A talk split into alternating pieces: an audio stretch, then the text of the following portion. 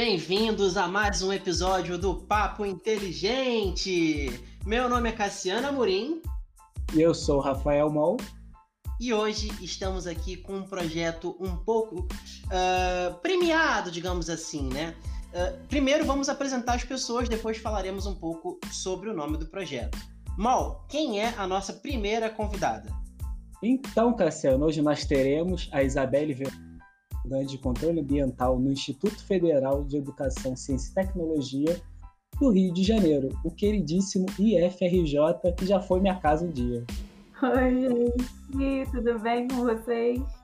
Bom, depois da Isabelle, nós temos a Luara. A Luara já é formada pelo IFRJ, né? é técnica em controle ambiental pelo próprio IFRJ e também agora ela é estudante de Relações Internacionais pela UFRJ e é bolsista de iniciação científica do PIBIC Júnior. E aí, Laura? Isso mesmo, oi, gente. Obrigada pelo convite.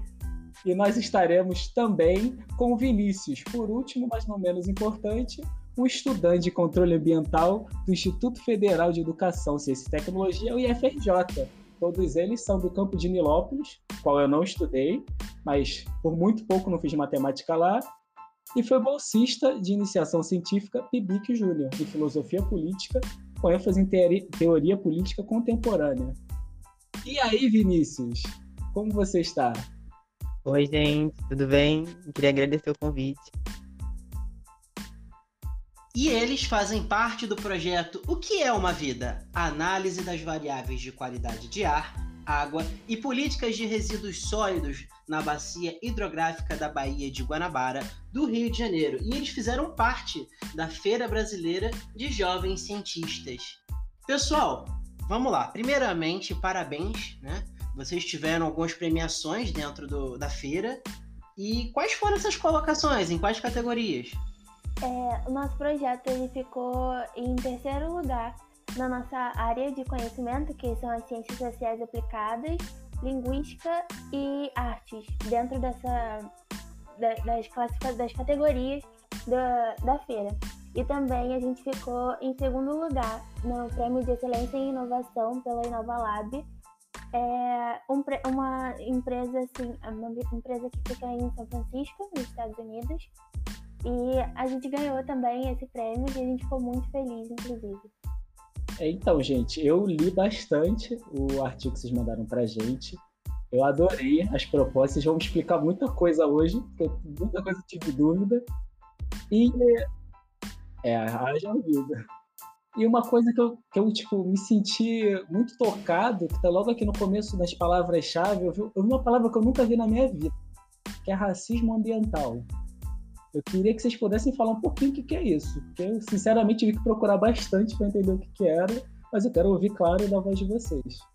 Bom, o conceito de racismo ambiental ele é um conceito que surge no, no centro dos movimentos por justiça ambiental nos Estados Unidos no século XX, né, dentro de, de, de comunidades negras, inclusive, que estavam denunciando o despejo inadequado de poluentes, é, poluentes ambientais, digamos assim, porque eu não tenho certeza se era resíduo sólido ou se era algum, tipo, algum outro tipo de poluente, então eu prefiro falar poluente ambiental para a gente é, compreender de uma forma mais geral, que é algo que está trazendo de alguma forma um malefício para aquele ecossistema em termos de meio ambiente, também em termos das populações locais. E as populações locais ali eram populações majoritariamente negras. Então, a partir desse contexto, o termo racismo ambiental ele surge para tentar é, nomear um processo de discriminação sistemática da, do, do Estado né, norte-americano e, e, no nosso projeto também do Estado brasileiro, digamos assim, é, que recai negativamente sobre as populações não brancas, especificamente as populações negras e indígenas no contexto dos Estados Unidos e no Brasil, que são a, os grandes grupos étnicos componentes de, é, de, da, dessa sociedade. Né? E aí, vale fazer uma ressalta para a gente começar o nosso, a nossa discussão também, é, que geralmente, quando a gente fala de racismo ambiental, a gente está compreendendo a, a, problemática ambiental numa análise mais interseccional, digamos assim.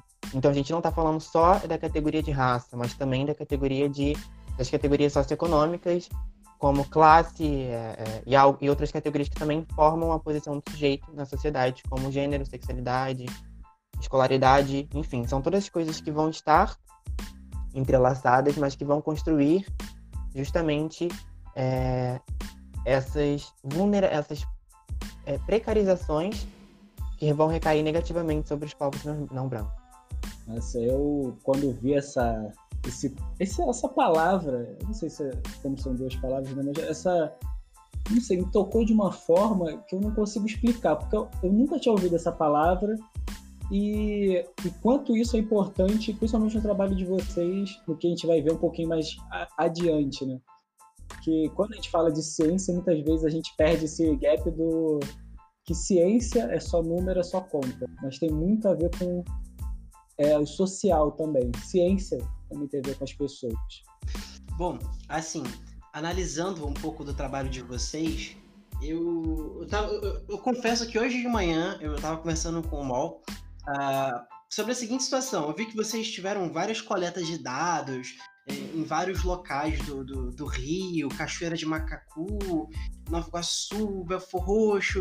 Gente, vocês é, vocês foram até esses locais para fazer essa análise de dados, além dos bancos de dados que eu sei que vocês consultaram, que diz no artigo de vocês, mas assim, vocês foram até esses locais, essas, essas cidades todas que vocês relataram, como é que foi esse processo? Não, então, é, a, a gente fez a coleta de dados de qualidade de ar, água, é, esgotamento sanitário e as políticas de resíduos sólidos.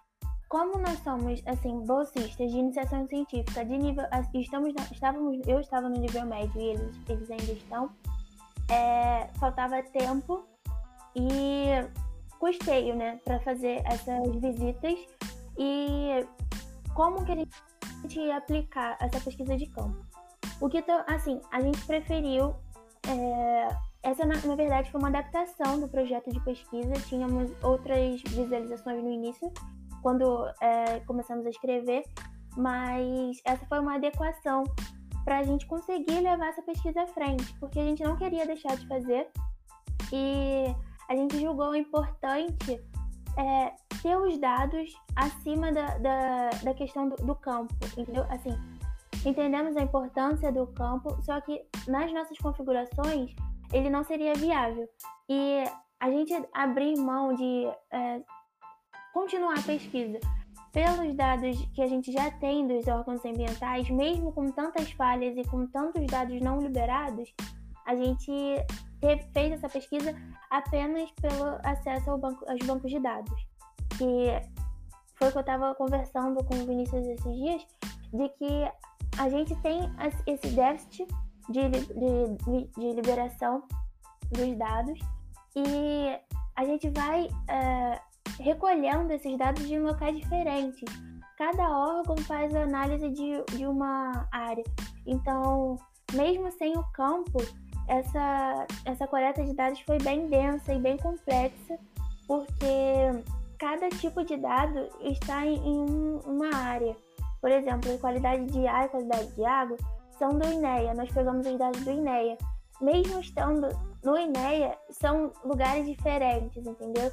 São configurações diferentes. Então a gente teve esse trabalho de é, encontrar os dados e fazer esse tratamento deles. E a gente conseguir extrair o que, que a gente vai usar efetivamente. E também porque trata-se de um, de um estudo preliminar né, sobre a ocorrência de risco ambiental a gente está em, em, trâmite de renovação de pesquisa, né? A gente está também naquele processo doloroso que a gente chama de relatório final, onde a gente vai fazer análise de caso a caso para os 17 municípios integrantes da região hidrográfica da Baía de Guanabara.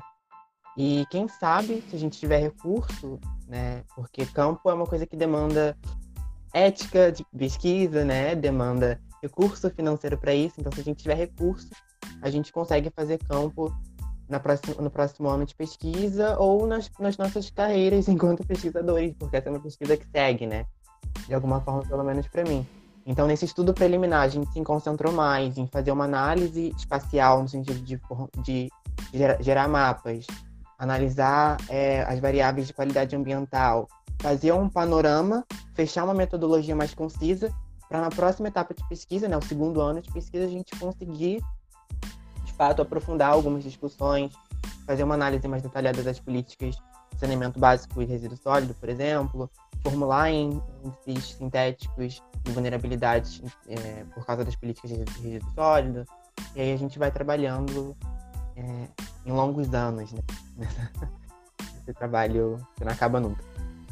O interessante do trabalho em aberto, né, num todo, é que você, toda hora, né, de acordo com, com o andar do, dos passos, você consegue trazer umas coisas assim que às vezes mudam o norte totalmente do trabalho e tal. É, é, isso é interessante do trabalho em aberto. Por exemplo, isso na, na graduação, eu tive o meu primeiro trabalho acadêmico escrito, que foi o de estudo da circunferência com deficientes visuais, que eu até levei para o Rio Grande do Sul, para um congresso lá. E, e, assim, foi engraçado porque analisando no, no avião, voltando para casa, eu, eu olhei, pro, eu tinha o artigo impresso na minha mão, eu olhei para ele e falei assim: Cara, e se eu passar a usar tal material? E se eu tiver tal abordagem? E hoje em dia, se eu for mexer naquele artigo de antes, eu vou alterar ele todo. E isso aqui é interessante. Esse que é o bom da área acadêmica, que a gente tem condições de, de expandir aquela nossa área de conhecimento e tal. Agora, eu acho que eu acabei deixando para trás uma pergunta crucial né, para quem está nos ouvindo nesse momento.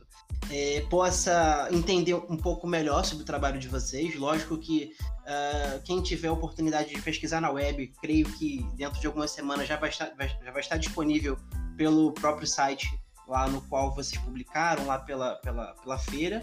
Daí eu faço a seguinte pergunta para vocês: O que é a pesquisa de vocês num todo? Né? Eu perguntei sobre o, o, banco de dados, o Rafael perguntou sobre o, o contexto do racismo ambiental, e daí eu pergunto: o que é a pesquisa de vocês num todo? Eu acho que os três podem falar assim na opinião de cada um e tal, direitinho. E, porque assim, quando eu, assim como o, o Rafael, a gente lê várias vezes uma pesquisa para poder trazer para cá. E quando eu olhei pela primeira vez a pesquisa de vocês, eu falei assim, nossa, é um contexto muito amplo e muito bonito, porque ele pegou várias áreas, várias frentes, e, e todas trazem para um, um, um, um, mesmo discurso. E eu queria que vocês pudessem explicar um pouquinho, com detalhes, o que é o trabalho de vocês para quem está nos ouvindo agora. É, nosso projeto, ele basicamente, dentre tantas essas tantas outras coisas, é, a gente tem como objetivo principal analisar a ocorrência de vários episódios de racismo ambiental é, na região hidrográfica da, bacia, da Baía de Guanabara. Porque essa uma, um recorte que, inicialmente, a gente queria fazer uma análise dos índices de qualidade de água. Então, essa é uma justificativa para esse recorte da região hidrográfica da da Baía de Guanabara, e que também compreende alguns municípios da região metropolitana do Rio de Janeiro. E a gente tinha pensado, é, a gente pensa e busca entender por que em alguns lugares os índices de qualidade ambiental são bons, de bons a, excelentes, enquanto outros lugares não têm sequer é, índices de tratamento de esgoto. É, muitos lugares, principalmente na Baixada Fluminense, em algumas regiões próximas a, a complexos de, de indústrias, são, tem valores exorbitantes, assim, de qualidade de ar, de qualidade de água, que você não entende. É, que você não entende, não. Que a gente está condicionado a entender, a saber que esses lugares vão ter sempre índices ruins, é, enquanto outros lugares têm índices bons e você vê, depois de analisar é, o, o percentual de pessoas negras, que são, é uma relação é, inversamente proporcional.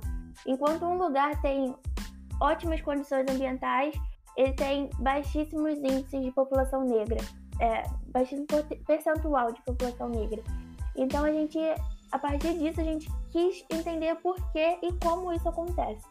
Então acho que esse é o objetivo principal da, da pesquisa. É, discutir as, as relações entre as, os índices de qualidade ambiental e a, a presença da população negra. Eu acho que é isso.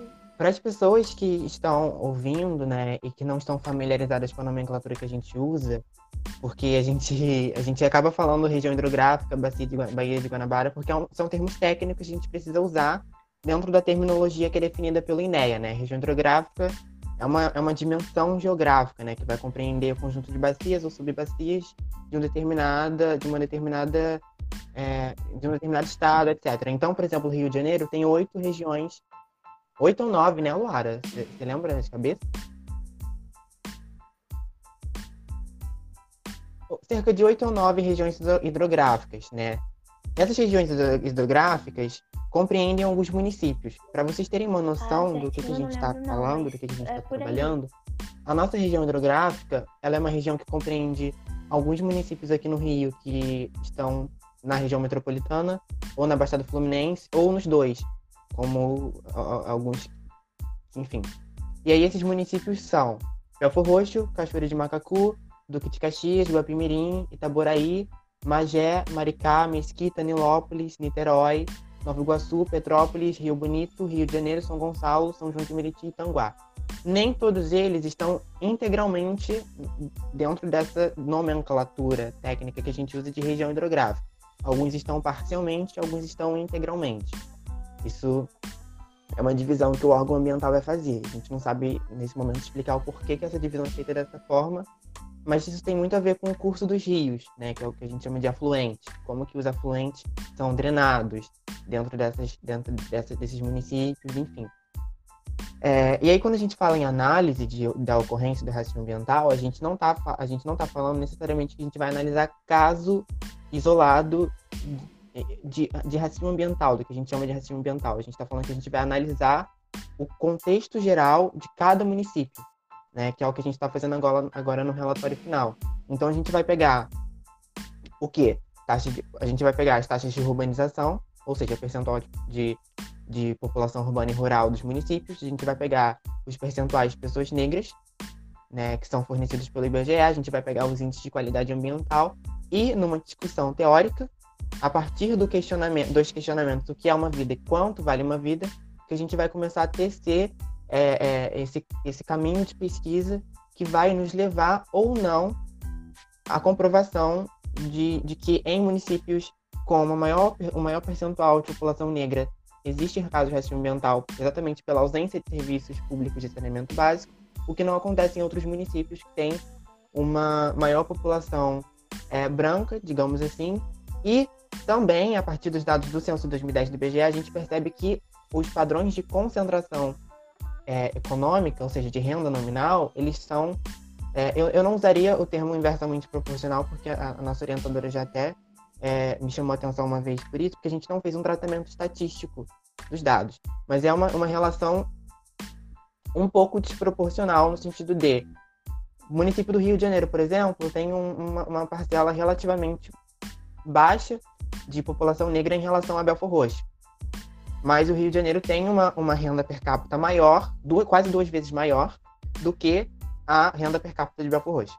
Então, isso é um primeiro, um primeiro dado que já fala pra gente, um, raça, classe estão se entrelaçando nesse momento. O que, que isso significa? Vamos avaliar as, as qualidades, é, os índices de qualidade ambiental? E aí, avaliando os índices de qualidade ambiental, que é o que a nossa pesquisa está se propondo a fazer, a gente vai verificar ou não. E a gente sabe que sim, né? O que a gente está fazendo é de fato comprovar isso com, com ajudar os dados e uma análise teórica mais rígida, é, através de outras disciplinas também, como a própria filosofia e a sociologia, é, que o que essas populações estão vivendo, estão vivendo pode ser chamado de racismo ambiental. E assim, eu entrei na pesquisa, né, depois, assim, eu entrei quase seis meses depois do quando a Luara e o Vinícius começaram, tanto que eu nem sou bolsista. É, eu estou trabalhando junto com eles ainda. É, e assim, uma coisa, eu fui, fui entendendo o projeto depois, né, junto com eles e tudo mais. E lendo sobre isso tudo, sobre a, assim, a parte teórica da pesquisa e depois começando a fazer é, a coleta dos dados e tudo mais, a gente consegue assim observar claramente a importância desse estudo que a gente está fazendo. Porque o Mal mesmo disse, né? Nunca tinha escutado falar sobre racismo ambiental e eu também não, principalmente enquanto uma pessoa branca é, que não, não posso me apropriar assim, completamente dessa discussão, a gente não escuta muito falar sobre isso, principalmente no meio científico, né? A gente não, no meio acadêmico, assim, a gente não vê muitos, muitos, muitas discussões sobre, sobre esse tema. E, e enquanto assim, lendo e, e estudando e, e fazendo a coleta dos dados, a gente consegue perceber, tipo assim, por que, que a gente precisa continuar esse trabalho, né? É um trabalho, assim, muito amplo, tem muito dado, tem muita coisa para a gente fazer, ainda tem muito trabalho pela frente, né? A gente vai renovar o projeto, então, assim, no mínimo tem um ano aí de pesquisa, assim, podendo ser continuada depois de muito tempo, e é um projeto de importância, assim, para a gente entender é, para a gente poder, tipo assim, fomentar mudança, para a gente poder é, divulgar a ciência, porque eu, desde que eu entrei na FRJ, assim, eu virei uma pessoa completamente apaixonada pela forma como a ciência pode mudar a vida das pessoas. É, a ciência, o acesso a ela, assim, é, a educação no geral e a ciência, elas, elas transformam vidas. É, o acesso à informação, tudo isso é muito importante. E enquanto eu fui, né, descobrindo, estudando e fazendo tudo estando mais perto, né, junto com a Luara e com o Vinícius, eu fiquei assim encantada pelo, pelo poder que a gente tem, tipo assim, nas nossas mãos, enquanto pesquisadores, enquanto cientistas jovens, de poder, tipo assim, espalhar informação, fomentar a mudança social a partir de um estudo que a gente está fazendo. E assim, a gente é novo, sabe? A gente fica vendo, ah, cientista, a gente pensa numa coisa muito longe da gente. E a Feira Brasileira de Jovens Cientistas também foi uma coisa que, assim, me deixou é, muito realizada, assim, pra gente ver que, tipo assim, a gente não tem idade para se fazer ciência, a gente pode se esforçar, a gente pode, desde novo, tipo, fomentar esse tipo de discussão, não só isso, mas assim, em todas as áreas da ciência, que é muito importante, foi uma coisa que me deixou, assim, muito. É, assim, entusiasmada com, com o fato de, assim, de, de estar perto desse, desse trabalho, por, por, por eu ser justamente essa pessoa assim, que sou apaixonada por ciência, pelo quanto ela pode mudar a vida das pessoas, e nesse projeto em específico eu vejo muito essa capacidade do quanto a gente pode, tipo assim, levar informação, é, fazer talvez alguma pressão de, de tentar mudar as coisas. Então eu fiquei assim, realmente é, apaixonada pela importância do projeto que inicialmente a Luara e o Vinícius escreveram e que hoje eu tenho a oportunidade de estar fazendo parte também.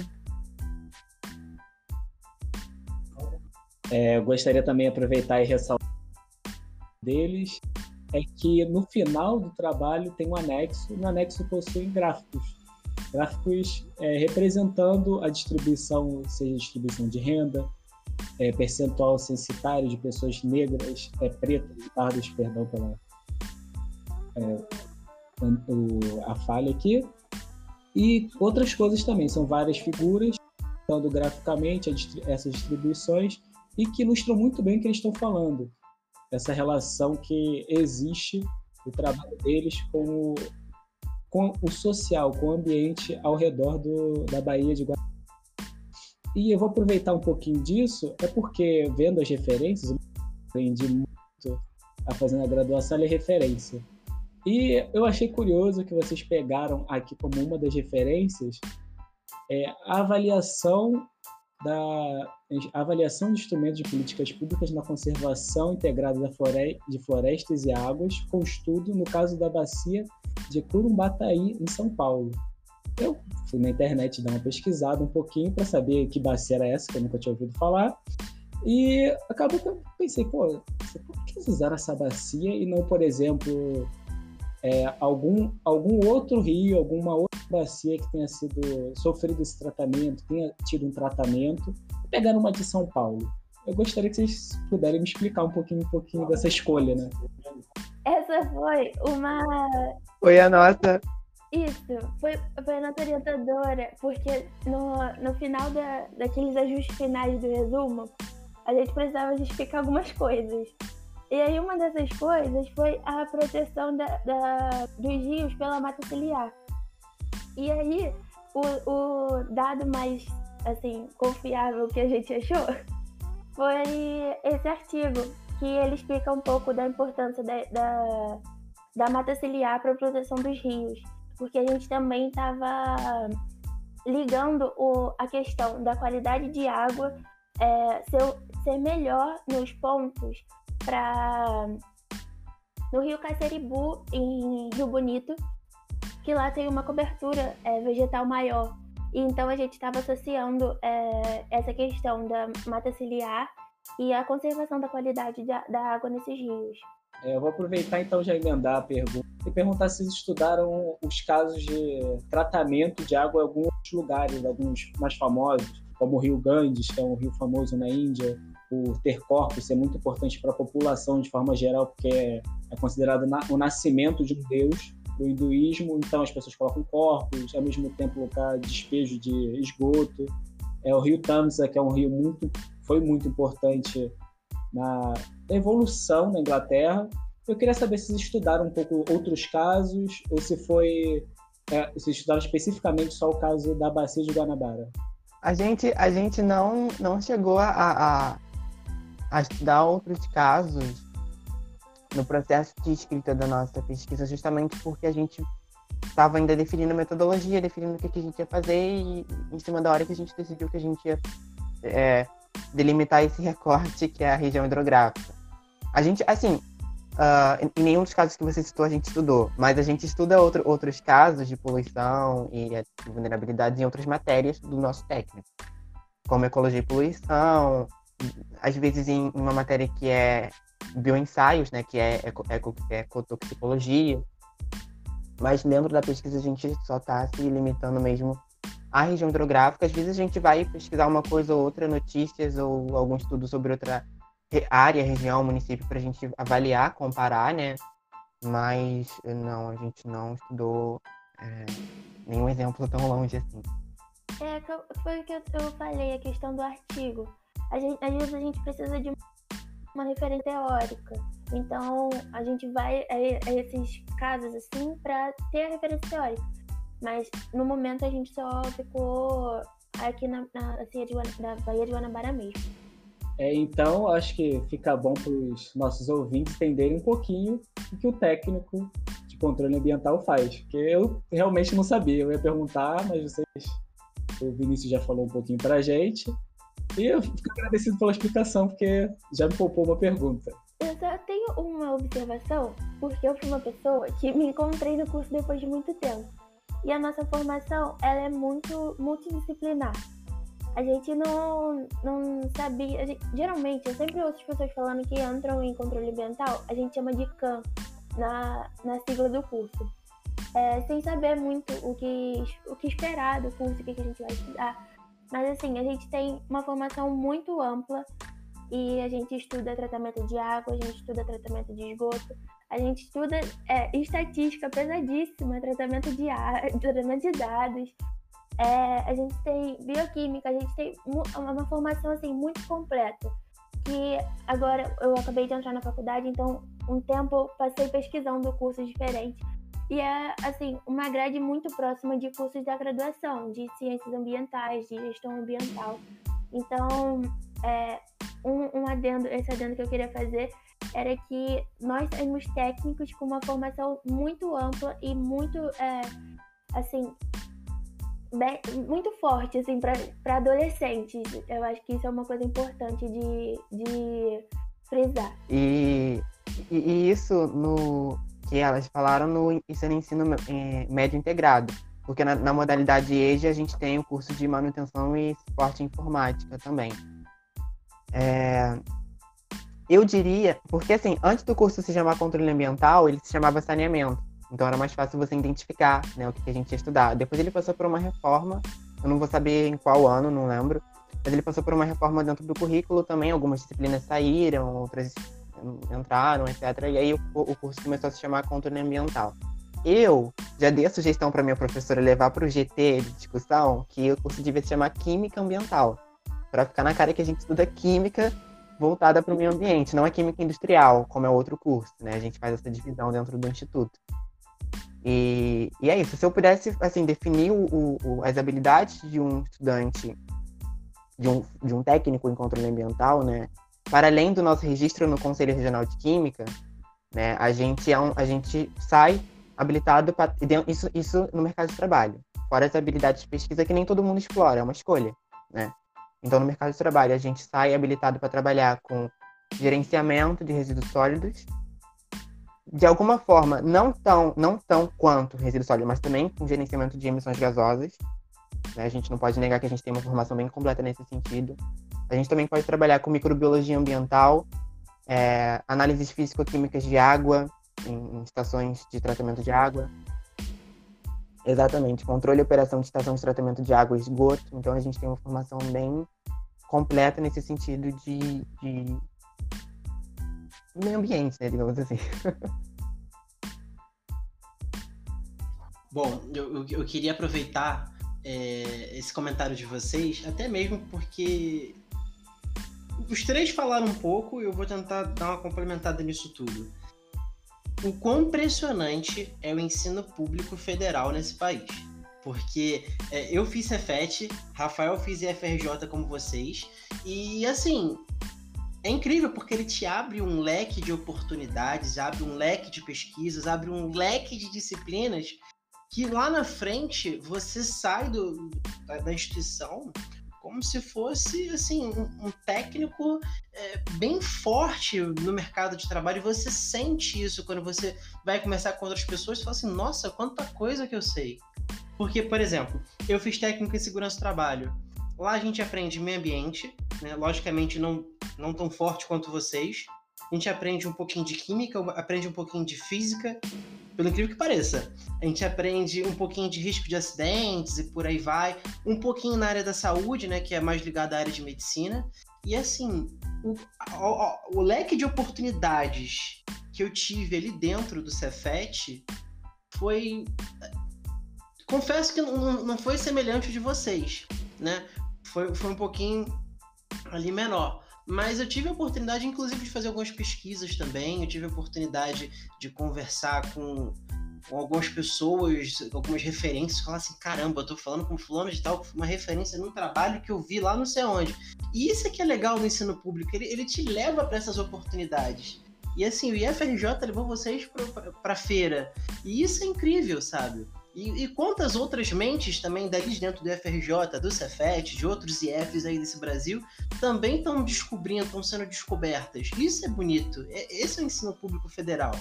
E público de qualidade. E assim, agora eu vou fazer uma pergunta um tanto pessoal para vocês. Se vocês tivessem a oportunidade de. Vamos supor. Logicamente, eu não vou falar em mágica, nada de nada do gênero. Mas assim, é, vamos supor que vocês viraram, ao, ao, sei lá, um deputado, um vereador, uh, presidente, governador, prefeito, seja lá qual foi o cargo público. Vamos supor que seja um, um cargo público que tenha um certo poder. Né? Onde esse poder ele, você tenha a oportunidade de mudar algumas coisas olhando para o trabalho de vocês, né? Para os objetivos, para a metodologia que vocês aplicaram, para as coisas que vocês analisaram, o que vocês teriam condições de mudar, na opinião de vocês, assim? Quais seriam essas mudanças que vocês poderiam empregar se vocês tivessem esse poder? Essa, é, eu falei que essa ia ser pitada.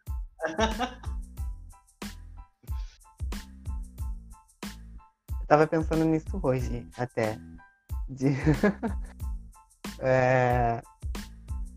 Porque, assim, embora a gente esteja vivendo num, num, sob regência de um governo que nega a Constituição e as políticas nacionais que já foram instauradas, etc., tudo que a gente fala na pesquisa, não à toa a gente começa a nossa introdução falando das garantias constitucionais. Saúde é uma garantia constitucional. Acesso a saneamento básico é uma garantia constitucional. Acesso à educação pública de qualidade é uma garantia constitucional, mas isso não é de fato cumprido, porque a Constituição, de fato, parece que se tornou um livro qualquer que a gente deixa na estante não lê se não quiser. Né? Uh, uh, uh, eu, eu, penso que a política, né, e nesse sentido eu não falo assim, ah, eu nunca vou migrar, migrar não, não é termo, mas eu nunca vou é, fazer parte da política institucional, ou eu nunca vou, não sei, enfim, porque eu acho que isso, a, a, gente acaba pagando com a língua depois que a gente fala alguma coisa assim. Mas é, é, eu vejo a política como um caminho para se conseguir a, a, conquistar direitos, digamos assim. Né? Às vezes eu vou, eu acompanho a, a, fala de, de deputados ou vereadores é, naquelas plenárias é, abertas que estão disponíveis no YouTube sobre racismo ambiental, sobre o meio ambiente, e é totalmente o que a gente trabalha na pesquisa, só que a diferença é que enquanto a gente está fazendo um estudo, um levantamento para uma publicação posterior, etc., essas pessoas estão ali disputando esses direitos. As pessoas estão ali disputando a regulamentação de uma política pública ou o próprio cumprimento das garantias constitucionais, que quando não são cumpridas, e a gente sabe bem disso, quem mais vai sofrer com essas, com essas falhas, né, com essas omissões, na verdade, vai ser a, a população mais pobre, também a população não branca, uma vez que essas categorias se relacionam. Né? Então, é, é, se eu. eu não sei nem se eu posso falar isso aqui. Mas se eu, se eu tivesse esse poder de ser alguém que manda e desmanda, com certeza eu acabaria com o Estado capitalista, porque esse é o nosso problema todo, né? A gente tem que construir um outro, um outro, um outro, um outro paradigma e, e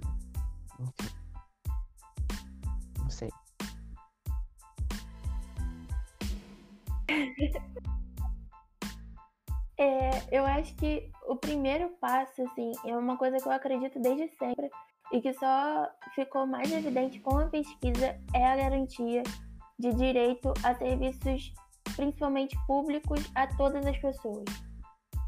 Porque enquanto um não tem o saneamento básico, assim, a níveis decentes, a níveis que não, não afetem a dignidade daquela população, ninguém vai, a gente não vai conseguir crescer como, como uma região hidrográfica, como um estado, como um país, assim, como humanidade num todo.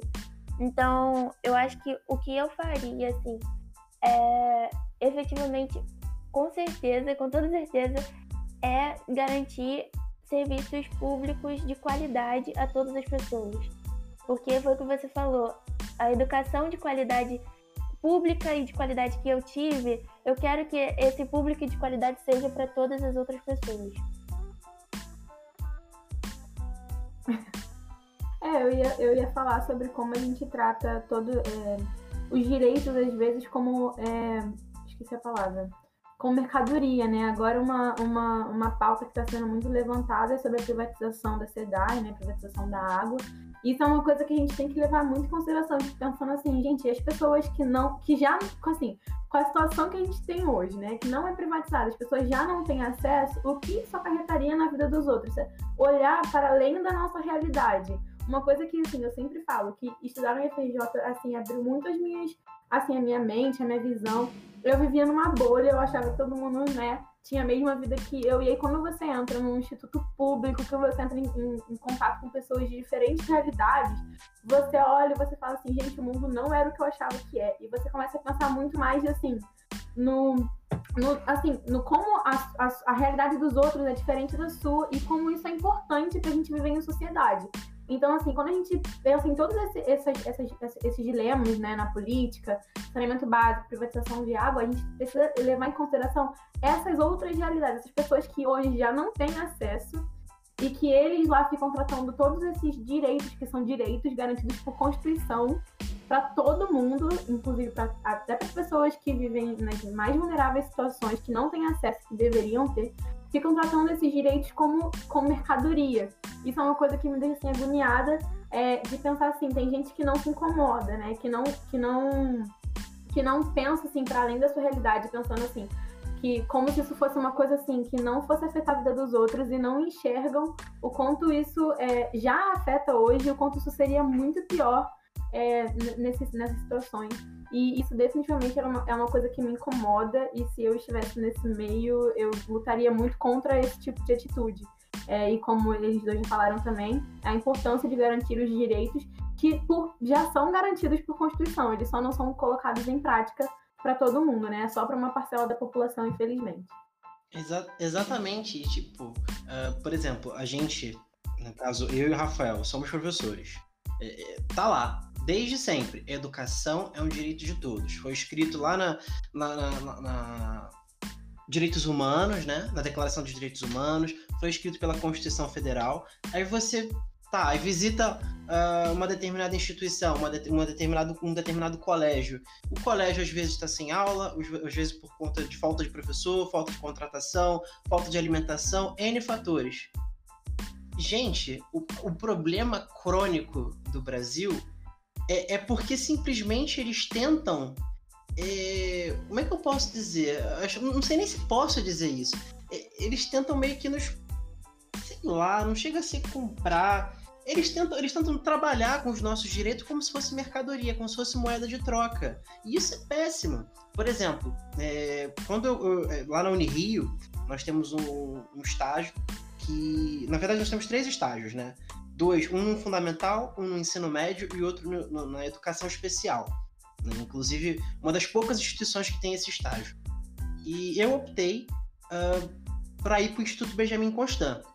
Aí beleza, via o Instituto Benjamin Constant, é, foi o, o, antigo Instituto Imperial dos Meninos Cegos, então nós temos lá pessoas com deficiência visual, seja né, cego, cego ou deficiente com uma certa certo grau de visão, né? E simplesmente tudo funcionando, tudo muito bacana, beleza. Mas aí eu penso naquela pessoa que é aquele estudante com deficiência visual que mora lá no interiorzão, que mora lá numa comunidade ribeirinha, que mora, sei lá, num, num determinado local lá dentro do sertão aquela pessoa não vai ter aquele mesmo direito que aquela pessoa que estuda num colégio especializado para aquilo, com um professor preparado para aquilo. Então, a minha linha de pesquisa é muito voltada nisso. Ela é voltada em exatamente tentar arrumar ferramentas, né? Que esse professor daqui que consegue atuar, tentar fazer um jeito de pegar essas ferramentas aqui, essa fala, essas discussões e levar para o professor lá do sertão, lá da comunidade ribeirinha e falar assim: olha, existe essa condição que você pode levar para os seus alunos, existe essa condição de, de, de para você tratar, por exemplo, estatística, tratar geometria, seja lá o que for. É, você pode fazer dessa maneira, você pode aplicar a sua regionalidade. E assim, é dever do Estado estar tá amparando os, os dois casos igualmente só que, infelizmente, as coisas do nosso país se tornaram moeda de troca, seja para o meio ambiente, seja para ajudar determinadas comunidades. Uh, isso, infelizmente, é um problema crônico no nosso país. Eu vejo isso como um problema crônico muito péssimo, né, porque tem como o meio ambiente, como vocês bem frisaram, ele ele ele está na Constituição, ele é garantido, o direito a ele ele é garantido e tá aí, né? Acho que se, se de fato fizessem valer o, o que está escrito na Constituição de verdade, talvez a discussão que vocês tiveram no artigo tivesse sido um pouco diferente. Né? Talvez até é, é ou elogiando, ou até mesmo falando da qualidade da Baía de Guanabara, que ela tem uma biodiversidade incrível. Só de pensar que lá na época do Brasil colônia, nós tínhamos a, na Baía de Guanabara uh, um berçário para tubarões, uh, várias espécies ali. E, e olhar para ela hoje né, é muito delicado. O meu pai ele trabalha no caju e ele fala: olha, tem dias que simplesmente o, lá no caju a água tá cristalina. Mas também tem dias que você vê sofá boiando. Sabe? Que você vê uh, como é que eu posso dizer? Sei lá, banco de areia, só que do esgoto que desce. Sabe? Isso é muito delicado. Mas é Brasil, né? Mas a gente tá aqui mostrando ser resistência nisso tudo, mostrando ser pontos fora da curva e, e tentando de fato fazer valer aquilo que é para nós direito, aquilo que de fato para nós é válido. Está escrito na Constituição, nós temos direito e nós vamos correr atrás. A gente está aqui. Nós, assim, uh, isso vale para qualquer idade, isso vale para qualquer pessoa. Se é direito, você vai lá e corre atrás e faz valer. Não façam aquilo ser moeda de troca. E eu, eu acho bonito, né, vocês três jovens cientistas, mas inclusive com um trabalho que alguém lá de fora vai olhar e vai falar assim: caramba, eles estão lá lutando pelos direitos deles, eles estão lá lutando pelo meio ambiente deles, eles estão lutando pelas pessoas que moram naquelas determinadas, naquelas determinadas regiões. Isso é bonito, isso é ciência, sabe? Então, eu, eu de verdade, eu, eu fico muito feliz em ver um projeto como o de vocês. Eu fico muito grato por estar tendo a oportunidade de conhecer esse projeto. Né? E, e eu fico mais feliz ainda desse podcast tá tendo a oportunidade de dar voz a esses projetos. Porque é isso que precisa. Porque, infelizmente, muitas coisas bonitas, muitas lutas bonitas dentro da, da, das, das escritas, do que as pessoas fazem, das pesquisas, ficam só para academia.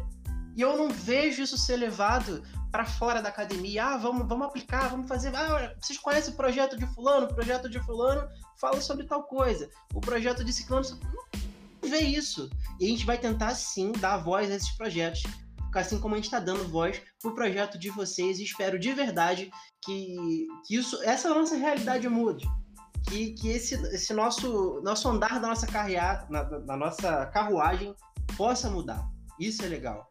Rafael, desculpa ter alugado um tempão. Eu sei que você tá para fazer uma pergunta, mas sei lá, eu precisava falar isso, de verdade.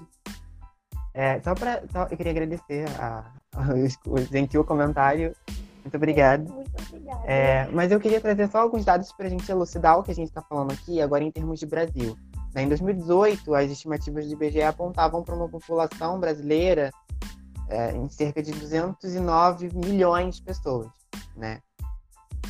Dentro de, desses, isso em 2018, dentro desses 209 milhões de pessoas, aproximadamente, a partir de dados de 2017, por exemplo, aproximadamente cerca de 54,8 milhões eram pessoas que estavam vivendo em situação de pobreza. Pobreza ou, ou extrema, ou, ou e, e 15 milhões em é, uma população de extrema pobreza. Isso dá cerca de 25 a 26% da população brasileira. Se a gente for trabalhar com as categorias de raça, por exemplo, é, mais do que 50% da população brasileira é composta por pessoas negras, né? O que o BGE faz essa classificação. Pessoas pretas e pardas, que é uma, uma, uma classificação tipo de pele, forma as pessoas negras, que é um grupo étnico uma identidade racial.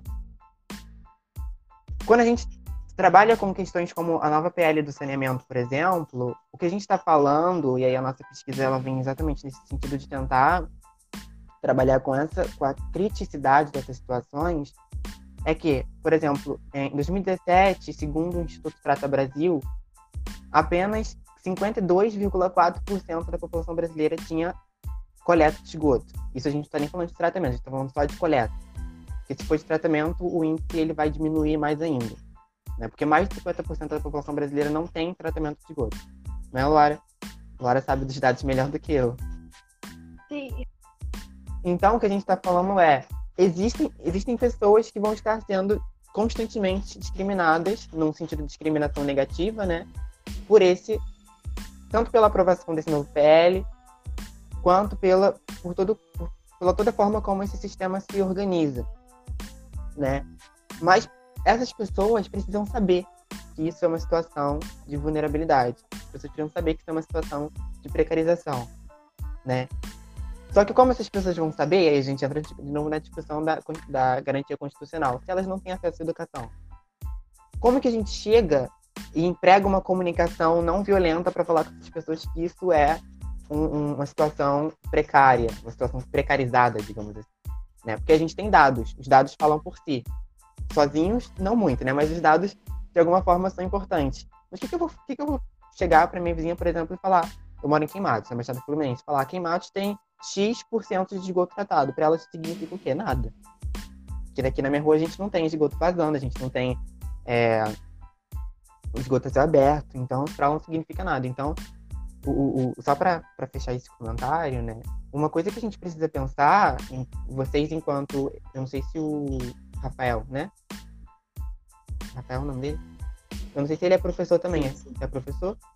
Sim. Vocês enquanto professores é. e e nós também, enquanto futuros é, professores também, não sei, eu não sei Isabelle, mas eu pelo menos pretendo. Ah, então sim, todo mundo. nós, enquanto futuros docentes de alguma universidade, alguma instituição de pesquisa, não sei, a gente precisa pensar também nessa comunicação.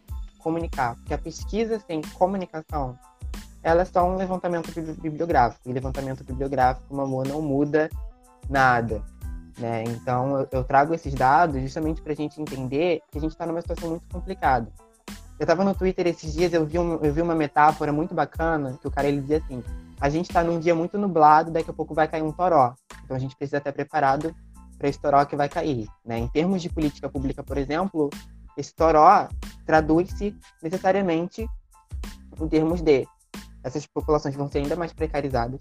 O governo não vai investir em nenhuma, nenhuma iniciativa de combate à pobreza, ou extrema, extrema pobreza, algo do tipo. E a gente, né, e aí não falo só a gente, nós três, para não monopolizar isso na gente, porque eu não gosto dessa ideia também de me arrogar enquanto alguém, alguém que quer fazer tudo, mas nós, enquanto uma nova geração de jovens cientistas ou de pessoas que de alguma forma estão preocupadas com a transformação social, a gente precisa pensar nisso. A gente precisa comunicar, de fato, essa mudança para que ela venha, de fato, a acontecer. Então, gente, antes de eu falar um pouquinho que o Cassiano me cortou, é, eu queria fazer um adendo aqui no áudio para esclarecer que o Papo Inteligente é um espaço aberto para todo mundo que tiver algum projeto possa falar. Todo mundo é aberto a divulgar seu projeto e dar sua opinião sobre seja lá o que for. Então, se você discorda de mim, do Cassiano ou dos entrevistados em qualquer momento, fique à vontade para contestar, para discutir com a gente. Você tem, se você tem um projeto, vem aqui, converse com a gente. É, nós estamos abertos a, todo, a todas as opiniões. Todas, claro, que não sejam assim, não queiram mal de outras pessoas. Então, nós estamos abertos a ouvir vocês, assim como vocês estão abertos a ouvir a gente. Então, o Vinícius falou bastante sobre as coisas que ele acha, as opiniões dele, muitos de nós concordam, muitos de vocês concordar. Porém, se você quiser se abrir, falar com a gente, esteja à vontade também. É, gostaria de agradecer também o que o Cassiano falou em relação à educação, porque eu faço as palavras dele as minhas que acredito que educação, sem educação a gente não vai a lugar nenhum, né? Porque educação é fundamental a todo momento. E eu ia fazer uma pergunta um pouco, vocês poderiam dizer depois dessa experiência do projeto que vocês fizeram, mas eu, eu vou mudar um pouquinho. Eu percebi que muitas pessoas aí estão pensando em professores. Então eu quero saber, o que, que vocês acham que o professor tem que ter para ele cativar isso que vocês tiveram dentro de vocês? essa vontade de estudar, de passar o conhecimento. O que vocês acham que um professor tem que ter para ser um bom professor, obviamente? É, eu tenho uma, uma, uma, uma trajetória, assim. É, como professores que eu tive foram muito inspiradores para mim. E, assim, eu acho que o primeiro passo é você conseguir inspirar alguém.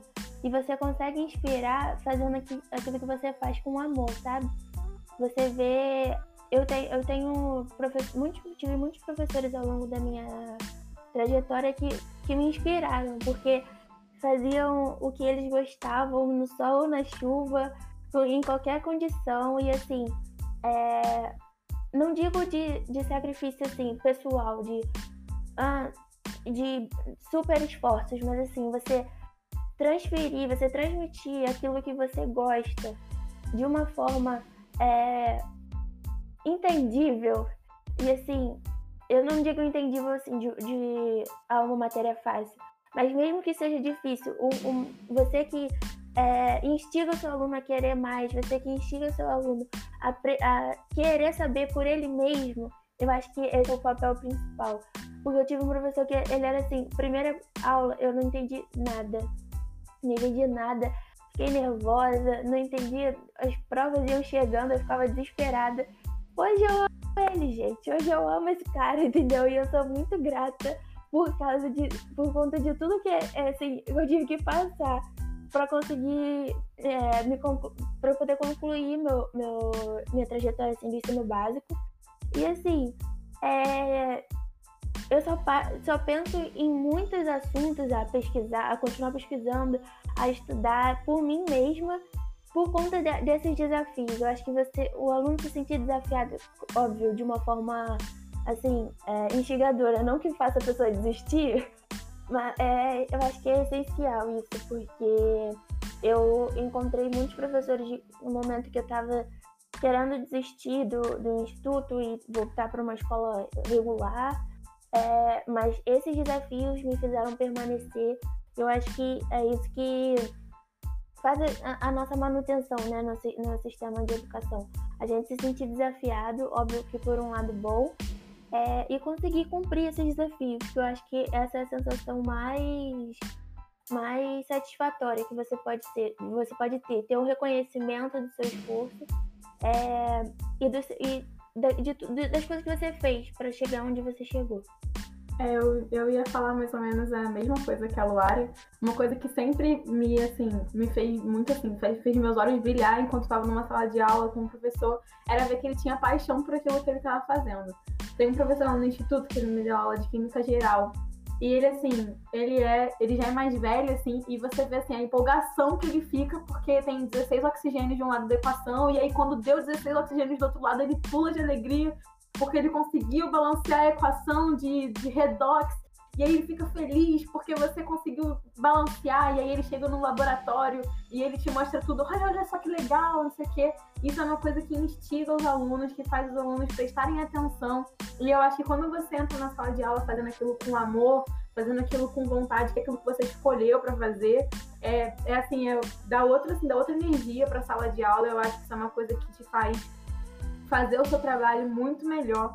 É isso que a Laura também falou sobre os esforços que os professores fazem, né? Óbvio, não romantizando a situação precária que hoje muitos educadores né, passam no, no, no, Brasil em geral.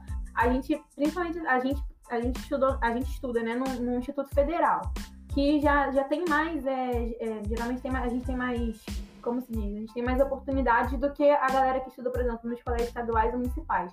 Mas ainda assim a gente enfrenta diversas dificuldades, como por exemplo, os nossos laboratórios nem sempre tem reagente, nem sempre tem material, não sei o que lá. E tem professores que eles, assim, eles dão a vida, eles compram as coisas, às vezes tiram dinheiro do bolso para conseguir fazer a pesquisa. Tem um professor lá que ele comprou um monte de cuscuzeira para fazer, pra fazer um monte de experimento lá no laboratório de orgânica porque são professores que, e assim, eu vejo muito isso, eles querem mudar a vida dos alunos, eles querem que os alunos se interessem por aquilo, eles querem que os alunos tenham a mesma paixão que ele tem pelo que ele está fazendo. Isso é uma coisa que sempre me deixou assim, apaixonada pelo magistério, que é essa paixão que você, de, assim, ser algo tão natural em você, você acaba despertando essa paixão também nos seus alunos, que foi o que aconteceu comigo. Eu tenho certeza que eu só despertei essa paixão que eu tenho hoje por química, por ciência, porque eu vi muitos professores dando a vida pela ciência, para fazer a gente aprender. Vendo lá minha, minha professora de, de Química Orgânica indo para o Reino Unido apresentar o trabalho dela de bioplástico. Isso tudo são coisas que, assim, me deixam completamente apaixonada e ver a paixão deles pelo, pelo que eles estão fazendo. Exatamente. Só acrescentando o que as meninas já disseram, eu, é, eu, eu reforço o que eu disse, né? A comunicação. Né? E como ele comunica o, o, a disciplina também. Né? Porque tem uma coisa que eu gosto muito nos professores do instituto, é que, ainda mais, ainda mais eu, né, que sou uma pessoa indecisa em vários, em vários, em vários sentidos, é, é, que os professores, como os professores comunicam a disciplina, me fazem querer estudar aquela disciplina. Então, então por exemplo, eu já passei, eu já quis cursar mil, hoje, hoje eu estou decidido entre dois cursos, mas agora é dois, antes era cinco, quatro, enfim. É, mas o, uma coisa que, é, é, que me influencia muito é como ele comunica. Quando o professor tem a didática, não que, não que, não que o professor tenha que ser extremamente didático, não que o professor tenha que ser extremamente comunicativo para isso, né? Enfim. Uh, uh, mas quando ele comunica de uma forma que a gente consegue se enxergar naquele conteúdo, que a gente consegue perceber que aquele conteúdo também é um conteúdo que pode ser assimilado pela gente, dá vontade de estudar, dá vontade de mais, né? Porque a gente, a gente não tem a opção de não ter vontade de estudar no instituto, mas é, dá vontade de cursar aquela matéria, dá vontade de, de, ter a formação que aquele professor tem, porque ele faz o que ele faz com paixão, embora seja a coisa mais difícil, como, por exemplo, o que a gente estuda em, em sistemas de residuários, que é tratamento de esgoto. Determinar a, a, coisa no esgoto, sólido, nitrogênio, fósforo, é difícil pra caramba, é muito difícil. Mas o nosso professor comunica isso de uma forma tão didática, de uma forma tão aberta, que a gente a gente consegue se entender enquanto alguém que pode fazer aquilo, enquanto alguém que pode trabalhar com esgoto, alguém que pode ser é, é, um técnico competente nesse sentido, e, e para mim isso é chave, é essencial, é o que, é o que mais me inspira e, e influencia no Instituto. É, eu poderia falar sobre escolha de ser professor aqui o dia inteiro, é uma coisa que realmente Acho que eu nasci para fazer isso. Acho que eu não nasci, né? As coisas da vida foram me formando em professor. E queria agradecer a todos aqui pela presença do projeto, aqui contar um pouco sobre a vida, sobre o técnico, sobre tudo, que é isso que é um papo é para ser, né? uma coisa é uma coisa nossa. E eu adorei a conversa de hoje, fiquei muito feliz de ver ciência sendo feita e bons futuros professores, bons colegas que vão dividir essa. Então é com essa mensagem que eu vou despedir aqui. Agradeço a presença de todos e deixo com Cassiano as palavras finais. Então, é, eu quero de verdade agradecer a presença de todos vocês, que continuem firmes nessa, nessa caminhada, nessa caminhada bonita que está sendo. É, que não desistam. Se vocês optarem pelo magistério, vai com tudo. Eu acho que a gente precisa disso. A gente precisa dessas pessoas motivadas para seguirem, porque a gente precisa sim de mais professores. A gente precisa sim levar o conhecimento. Nós somos difusores desse conhecimento. E eu espero de verdade que a carreira de vocês seja brilhante como está sendo nesse exato momento. Cada passo seja sempre um degrau a mais e que vocês possam ir longe de verdade. Tá bom? Gente, muito obrigada pelo convite, por abrir esse espaço aqui para a gente falar sobre o nosso projeto. A gente está muito feliz com a oportunidade. Então, parabéns pelo projeto. Assim, eu acho muito importante, como eu já disse, essa divulgação de ciência. Conversando com o Cassiano, eu disse para ele que eu fiquei apaixonada pela ideia. Eu acho muito importante esse espaço de, de democratização a esse acesso mesmo. Parabéns pelo projeto e muito obrigada pelo espaço, gente. Exatamente. Nossa, agradecer mesmo é, pela oportunidade, porque esse é um dos nossos maiores objetivos, fazer com que mais pessoas possíveis sa saibam o que a gente faz e, entendam a importância do que, que a gente faz, entendeu? É, então eu quero agradecer mais uma vez pela oportunidade, foi incrível, adorei. E parabéns também pelo projeto de vocês, que é uma ideia muito legal. Eu faço das palavras das meninas as minhas. E super fico feliz com o espaço que foi concedido para o nosso projeto. Boto fé no, no, podcast. Também tem um podcast, inclusive, que chama Outra Manhã. Se, gente, se vocês quiserem gravar um episódio um dia sobre divulgação científica, alguma coisa, só colar que a gente grava. E, e, e é isso. queria agradecer mais uma vez. E muito obrigado. Ó, eu já, já fico aqui já à disposição para poder quando precisar chamar, só chamar. Por favor, pelo amor de Deus. Chama o mal não. Chama o mal não, deixa ele lá quietinho na dele. Chama ele não que, que vai bagunçar lá. Brincadeiras à parte, tá, mal? Pode deixar, Cassiano. Eu sei que tudo isso é amor. Fica tranquilo. e é assim que a gente encerra o episódio de hoje. E espero que vocês que estão nos ouvindo tenham gostado desse bate-papo. E é aquilo que o Rafael falou. Tem um projeto? Conhece alguém? Conhece alguma história? Traz para cá, entre em contato conosco, que com certeza o espaço tá aqui. O espaço não é meu, não é do Rafael, é de todos nós. Muito obrigado a você que está aqui nos ouvindo e tenha uma ótima semana. Fique bem. Tchau, até a próxima.